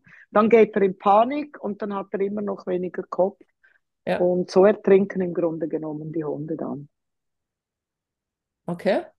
Äh, spannend, spannend, spannend. Das heißt, Eine- wir, Entschuldigung, ja, Noch eine, eine andere Erfahrung, darum sage ich, muss man dann beim Hund auch verschiedene Gewässer, leichte Strömungen, ein wenig stärkere, dass der Hund lernt, wenn er in eine Strömung kommt, nicht zu dir zurückschwimmen, sondern dass er die Strömung nützt, sich auch abwärts gehen äh, lässt, zum dann ans Ufer zu kommen. Ja. Das sind alles Übungen, die ich mache mit den Hunden. Mhm. Also Das, das sind war spannend. Mein ganz alter Aussirüde, der hat das auch automatisch gemacht. Der hat quer zum Wasser und egal wie weit er abgetrieben ist, der hat so ressourcenschonend gearbeitet. Also der hat das wirklich per Nature, würde ich jetzt sagen, gehabt, Ja. als einziger meiner Hunde. Aber der hat nie, aber der war generell ein sehr ökonomisch arbeitender Hund. Egal in welcher Arbeit. Also der hat der war nicht langsam, aber der hat wirklich effizient, effektiv und gesamtökonomisch ja. gearbeitet. Und das ja. hat sich bei ihm im Wasser auch gezeigt, dass der gesagt hat, okay, bin ja nicht blöd, warum soll ich die Kraft aufwenden, wenn ich mir am Land dann das Stück zurücklaufen so viel leichter tue. Genau. Und das ist sehr wichtig, oder? Dass ja. sie, äh, das sind alles Elemente, die wir immer im Kopf haben müssen. Darum, du siehst, Wasser ist nicht nur ein wenig Schwimmen. Ja, absolut. Jetzt haben wir uns mit dem Bereich der Wasserrettung beschäftigt. Jetzt gibt es ja noch einen anderen Bereich der Wasserortung. Da geht es ja. ja tatsächlich vorrangig um Wasserleichen tatsächlich schon, weil wenn der untergegangen ist, ich weiß nicht, wie lang die Zeit ist, der der überleben könnte, die Mensch überlebt, überlebt unter Wasser, aber da sind wir ja bei ein paar Minuten wahrscheinlich, ne? Ja, ja, ja, ja. Maximal. Also drei Minuten sagt man. Okay, also eigentlich noch viel kürzer als unter jeder Lawine. Ähm, in, soweit ich weiß, in der Schweiz darf man ja mit Realmaterialien arbeiten. Ich habe vor ja.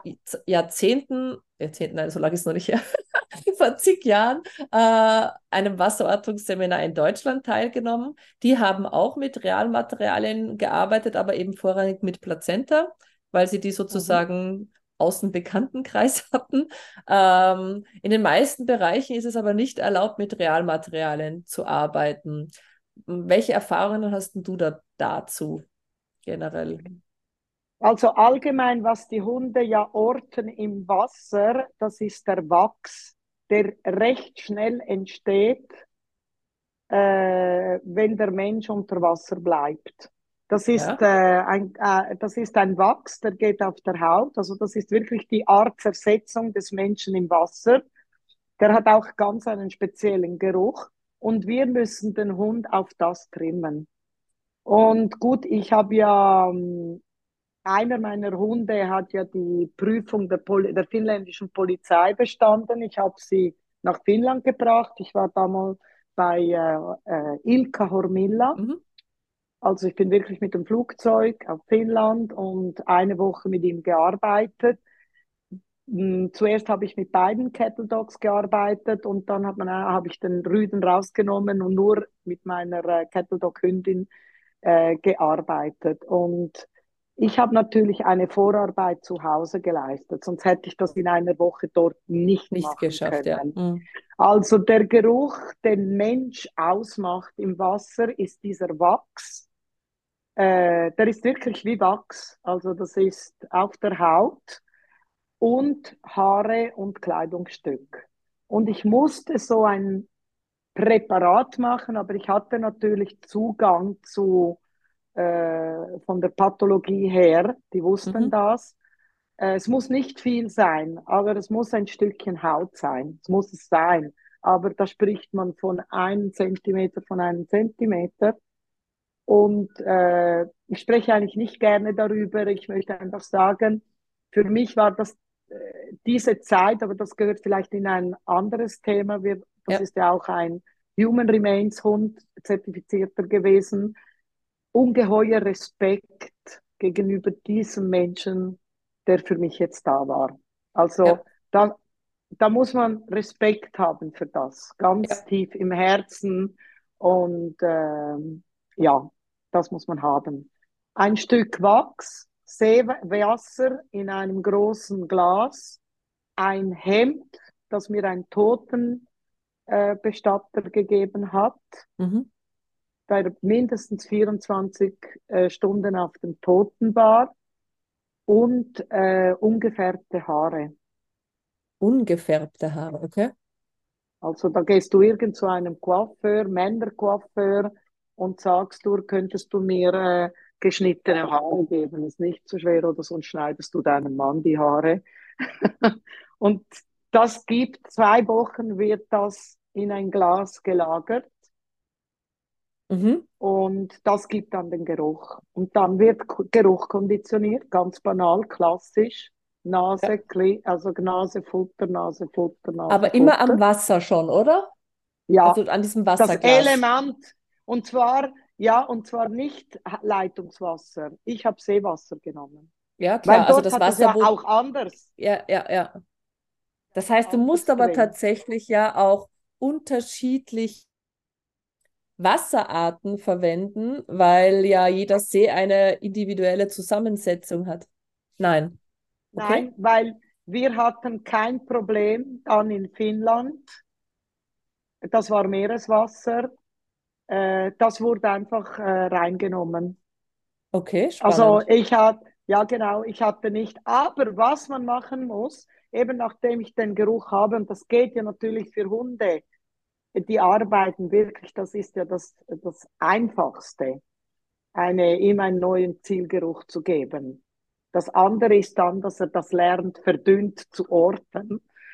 Da musste ich dann wirklich äh, verschiedene große, wie soll ich sagen, Portionen machen in so Netze. Und hier gilt die genau gleiche Regel. Ich habe dann so Line-up, Line-ups gemacht mit Kübel. Ja. Äh, aber in jedem Line-ups gab es das gleiche Netz die gleichen Steine, das gleiche, also eben die gleiche ja, ja. Arbeit, die man ganz normale Diskriminationsarbeit macht, mhm. dass der Hund dann das äh, kannte, also rausnehmen konnte, welches äh, das Positive war und dann die Anzeige ist bellen. Okay. Dort ist bellen, oder? Mhm. Dass der, oder dass der Hund anfängt äh, zu winseln, aber es muss laut geben weil nach der finnischen Arbeit, weil man gibt ja die Schwedenschule, da schwimmen ja ihre Hunde im Wasser und kreisen dann den Ort ah, okay. ein. Mhm. Ja. Hingegen ähm, bei Leichnam in, Schwe äh, in Finnland ist der Hund dann auf ein Boot. Mit der Plattform du, ist das, oder? Ja, ja, ja, es ist ein Boot, das sehr flach ist, weil du gehst dann so im Slalom große Bögen und das Interessante ist, du machst das, machst das ja stundenlang, weil es hat eine Strömung unten und ja. die Leiche ist ja nie dort, wo der Hund angibt. Dann kommen ja, kommt die ja die Taucher. Polizei mhm. und fängt an zu berechnen, wie die Strömung ist, wie viel Zeit der Leichnam verloren ist und dann wird das gerechnet. Und das kann aber einige hunderte von Meter weiter unten, weiter oben sein. Aber das Interessante ist, weil man da Stunden arbeitet und so in Slalomform fährt, großen Slalombögen, damit der Hund immer wieder in, in die gleiche Bahn, aber mit verschiedenen Winden kommt, da schlafen diese Hunde zum Teil auf dem Boot und plötzlich werden sie wach. Spannend. Wenn die Moleküle am Wasser sind. Ich habe es gesehen, meine Hündin hat es gemacht. Ich konnte es fast nicht glauben. Weil die können dann nicht sechs Stunden immer am Arbeiten ja. sein. Ne? Aber die sind trotzdem im Arbeitsmodus und ist manchmal abgelegen.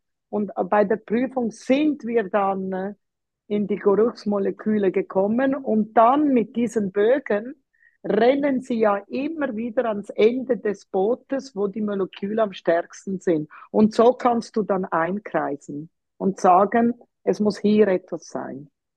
Und dann ich kommt ja die Polizei und die Taucher. Ich fand das am Seminar damals auch sehr spannend, einfach nur diese Sprungschichten, warm, kalt, was das macht mit dem Wasser. Und wir haben dann nur mal gesagt, ist ja auch, wenn du eine Farbpatrone unter Wasser zündest ja. und die anschaust, wie diese Farbmoleküle sich unterschiedlich verbreiten und in welche Richtungen die unterschiedlich sich verteilen, äh, ist jetzt nicht ganz eins zu eins, wie der Geruch sich verteilt, aber doch einfach so, dass man die Idee kriegt, wie das sein könnte im es Ansatz. Ist, ja. Ja, ja. War sehr, sehr spannend. Also ja, und auch für mich äh, faszinierend, welche Tiefen da tatsächlich möglich sind. Ne? Ja. Und dann war die andere Prüfung noch vom, äh, vom Strand aus. Weil wenn es in der Nähe ist, dann ist das wirklich äh, am, am, am Strand, also am Ufer zu laufen mit dem Hund. Mhm. Er ist natürlich am Arbeiten und er kann dir dann plötzlich, geht er ins Wasser äh, bis 50 Meter und kann es orten. Also das also, waren zwei Arbeiten. Ab Land, ja. Wenn es in der Nähe des Ufers ist sozusagen, oder mit dem Boot. Also Aber eine Ab Vorarbeit war nötig. Ja. Ja, das Abland kann ich mir gut vorstellen, weil wir hatten das mal bei einer Einsatzübung mit äh, Tauchern im Wasser. Ja. Als, also war für Flächenhunde grundsätzlich, also lebend.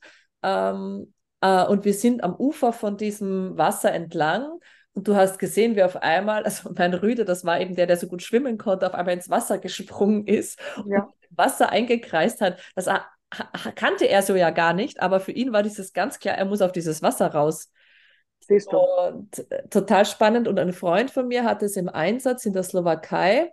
Äh, da hat er mir nachher Fotos geschickt, wo sein Hund am Wasser angezeigt hat und am gegenüberliegenden Ufer hatten sie die Person gefunden. Ja, siehst du. Ja, ja. Also nein, nein, es ist eindrücklich, aber es ist eine schwere äh, Arbeit. Also in Finnland brauchen sie ja viel so Hunde, weil äh, es, das Wasser ist recht niedrig, auch vom Meer. Mhm. Und zum Beispiel hier in Lugano, das ist ein sehr tiefer See, also von einer gewissen Tiefe geht es nicht mehr. Ja. Weil je tiefer du gehst, desto kälter wird es und dann ist ja dann wieder die Regel der Kälte, da kommen die Moleküle nicht drauf. Ja. Und darum denke ich, von einer gewissen Tiefe, ich könnte dir die Meter nicht sagen, aber hier in Lugano wäre es nicht möglich gewesen. Das ist ein tiefer See. Okay. Was, was glaubst sagen, du in etwa? Was, was, was ist jetzt realistisch? So eine Einschätzung? Ich würde sagen, 100 Meter höchstens, aber höchstens. Okay. Wenn es nicht zu so kalt ist. Ja, kommt sicher und wie viele Sprungschichten drinnen sind. Also man muss wahrscheinlich ja. immer so wie bei jeder Lawinensuche, bei jeder Trümmersuche alle Parameter ja. mit in Betracht genau. ziehen. Luftfeuchtigkeit genau. von außen auch. Also Strömungen, äh, ja. Wirbel unter dem Wasser, weißt du, aber die gehen nach unten, gehen nicht nach oben. Also es hat viele Elemente. Bewuchs. Aber in Finnland ja, Bewuchs, genau. In Finnland hat mir Ilka äh, gesagt, sie brauchen sehr viel, das ist also wirklich operativ, weil die Leute dann auch gerne trinken, weil es kalt ist und dann fallen sie ins Wasser. Also sie haben noch viele, die, äh, sie sind noch recht viel im Einsatz aus diesem Grunde. Okay. Ja, so die ja. Saunagänger, ne? Ja, ich sage, ja genau. Ich sage einfach für mich die Erfahrung, wenn man mit Mensch zu tun hat, muss man im Herzen einen tiefen Respekt und Ehrfurcht haben für das, was man in dem Moment macht und für das Material, wie man ja. es auch handhabt. Ich spreche nicht gerne darüber. Ja. Es scheint mir, ja, und ich hoffe, dass die Zuhörer das, das auch ja, es respektvoll anhören können. Also. Ja, die, die ethische Perspektive sollte man bei dem ja. Ganzen definitiv nicht ja. außer Acht lassen. Genau, ja. Absolut. Ähm, ist irgendwas noch, was du den Zuhörern mitgeben möchtest im Bereich zur Wasserarbeit, was dir noch besonders am Herzen liegt? Weil bei dir also, ist die Saison ja jetzt am Ende, oder? Also jetzt ist die Wassersaison ja so gut wie vorbei. Ja, ja, es ist fertig und das geht dann im Sommer wieder los. Ich arbeite dann den ganzen Sommer, also zu meinem Erstaunen. Und ich habe ja auch Rettungsstaffeln von Österreich, die mhm. zu mir kommen oder Leute, die einfach vor die Prüfung vorbereitet werden wollen und ich dann für die Prüfung vorbereite. Ich selber mache mal, vorbereite ja auch meine Hunde dann vor. Also die Saison ist kurz, aber wenn man gut arbeitet, erreicht man ganz schnell. Basics, Basics immer im Visier behalten, ähm, immer wieder die Emotionen des Hundes reinbeziehen, nicht nur in der Wasserarbeit, aber wirklich, wenn ein Hund nicht reingeht, äh, ganz breit äh, fächerig denken. Was ist das? Ist es der Sand, die Kälte, äh, die Weite, äh, das Licht? Also ich habe ja einige Elemente gesagt und wenn man ins Wasser geht, das immer mit dem Hund zusammen machen und das Wasser nicht nur zu brauchen, um den Hund nur müde zu schießen, wie man das ja auch oft mit dem Ball macht. Also, sondern dieses Element zusammen zu erleben. Ähm, möchtest du für irgendeinen deiner Kurse oder deiner Trainings Werbung machen in unserem Podcast? Also die Haupthörerschaft ist in Deutschland zu Hause, aber wir haben eigentlich mittlerweile weltweit deutsche Zuhörer, also Deutschsprechende. Möchtest du für irgendetwas Werbung machen? Meinst du jetzt im Wasser oder allgemein? Allgemein. für mich immer schwierig, weil ich ja immer das Gefühl habe, ich weiß noch nicht genug. Aber ich denke, äh, ein Element, wenn ich das sagen darf, äh, das bei mir immer wieder raufkommt, rauskommt und so aber auch die Feedbacks sind, dass es bei mir nicht nur um Training geht, sondern ich fühle mich auch als Coacher. Also ich, ich unterstütze den Menschen. Das heißt nicht, dass es einfach ist, mit mir dann zusammenzuarbeiten, weil ich irgendwie die Diplomatie nicht so erlernt habe. Aber wenn ein Mensch zu mir kommt, dann ist es nie wertend. Also alles hat Platz. Vom Menschen, seine Ängste, seine Unsicherheiten. Man muss mir nicht irgendetwas vorzeigen. Und für mich ist aber auch die Emotion des Hundes wichtig, außer dem Training, gutes Training. Darum, es ist ein ganzheitliches Begleiten. Und äh, für mich ist es wichtig und die größte Freude, wenn ich sehe, dass das Team zusammenwächst und, und weiterkommt. Also das ist für mich meine Zielstellung immer, immer. Darum denke ich, dieser Aspekt von Beziehungsarbeit, der bei mir ganz stark reinfließt, der könnte interessant sein.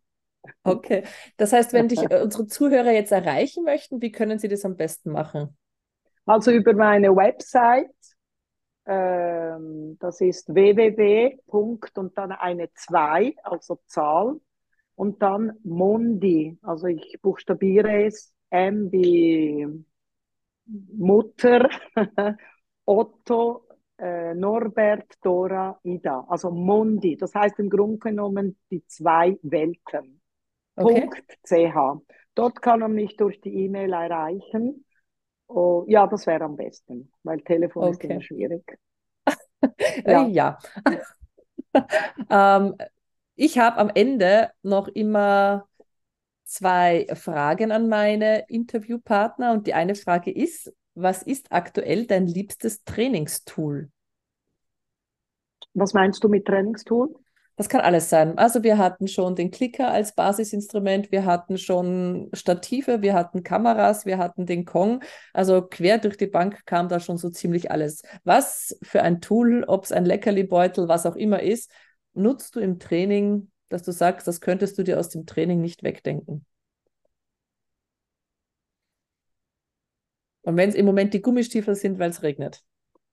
Ja, das auf jeden Fall. Also, was ich nicht wegdenken möchte, ist, dass ich oft einzelne Trainingseinheiten im Wald. Ich möchte den Wald, die Bäume, das, äh, ich bin ein Waldmensch nicht wegdenken. Darum ist das ein wichtiges Trainingstool. Wir haben natürlich schönes Wetter, es regnet ja. auch, aber wir haben vor allem, und ich genieße die Herbstzeit. Darum ein Trainingstool ist im Wald Trainingssessions zu machen. Schön. und die zweite Frage ist, hast du eine aktuelle Buchempfehlung für unsere Zuhörer? Aktuelle Buchempfehlung. Ha, das ist jetzt schwierig, weil ich habe jetzt einen Labrador Retriever und komme in diese Dummy-Arbeit rein, die mich ungeheuer fasziniert, oder? Ja. Und äh, ich habe jetzt gerade so, also darum habe ich den Labrador gewählt, Arbeitslobby, weil ich habe sie in der Dummy-Arbeit gesehen und gesagt, wow, so Distanzen und die sind immer noch da und immer noch präsent, war ganz begeistert, oder? äh, habe ich jetzt so Arbeitsbücher, jetzt müsste ich den Titel schnell holen, weil es sehr schwierig, aber so Arbeitsbücher, die ich sehr gut finde, wie sie äh, aufgebaut sind, weil ich mich zuerst reinlesen möchte und gewisse Dinge selber erarbeite nach, nach der Lerntheorie und dann wahrscheinlich in, äh, jemanden suchen, mit dem ich mitarbeiten kann. Aber wenn du ein gutes Buch hast, kannst du mir nachher noch äh, den Link schicken oder den Namen schicken und ja. ich stelle dann den Titel in die Shownote. Sehr gut. Also es ist ein Arbeitsbuch über Dummy-Arbeit, das ich sehr gut finde, wie es gemacht ist, weil es wird alles gesagt. Super. Oder? Zahlen, Zeichnungen, äh, was will man sehen, also was ist das Endziel, mhm. weil das ist ja für mich wichtig, wenn mir einer nur sagt, äh, man muss das so machen, dann bin ich irritiert. Sag mir das Endziel. Ja, und dann kann man weil sich dann, die Schritte überlegen, die man dazu ja, braucht. Und dann ja, und dann weiß ich, was für Kriterien ich trainieren muss, oder? Ja. Weil das ist ja, ja. wichtig. Ja, absolut. Ellen, es hat mir furchtbar viel Spaß gemacht, mit dir zu plaudern. Ich glaube, wir, wir, hätten noch ein paar Themen offen, die wir auf ein nächstes Mal verlegen müssen. Ja, gerne. Es würde mich wahnsinnig mich freuen. Schön. Ich mache noch ganz kurz Werbung für meine Kurse. Ähm, ich habe jetzt äh, die neuen Kurse des Vereins Nosework Heroes ausgeschrieben. Uh, Nosework Heroes ist ein Zweigverein von Document Kitworks, uh, auch unter meiner Leitung. Und da wird es im nächsten Jahr wieder einige Rettungshundemodule, Spürhundemodule geben und auch äh, einiges im Bereich Obedience und Unterordnung. Äh, alles auf unserer Facebook-Seite zu finden, auch mit einigen externen. Also der Simon Prince ist nächstes Jahr bei uns und die Italiener kommen wieder für ein Obedience Camp. Auf das freuen wir uns auch schon wieder besonders. Es ist schon eine Wiederholung. Und ja, die Homepage sollte auch demnächst online gehen, hoffentlich. Und ja, wir würden uns über zahlreiche Teilnehmer freuen. Und soweit ich weiß, organisiert die Sandra nächstes Jahr mit der Elena ein Wasserseminar in Österreich. Ich glaub, ja, das, schauen. Das, verlängerte, Juni, verlängerte ja, genau. Juni-Wochenende hattet ihr, glaube ich, ja. im Blick. Genau. Ja. Aber dazu gibt es sicher dann auch Infos über Nosework Heroes. Super, dann wünsche ich dir noch einen schönen Tag. Der Nachmittag hat gerade angefangen, bevor es wieder finster wird in der kalten Jahreszeit. Nochmal kurz mit den Hunden raus. Ja, und ich, ich danke dir herzlich für die Einladung. Es hat mich sehr gefreut und ich wünsche dir und allen, die zuhören, noch einen schönen Tag. Danke. Ciao. Ciao. Ciao, ciao.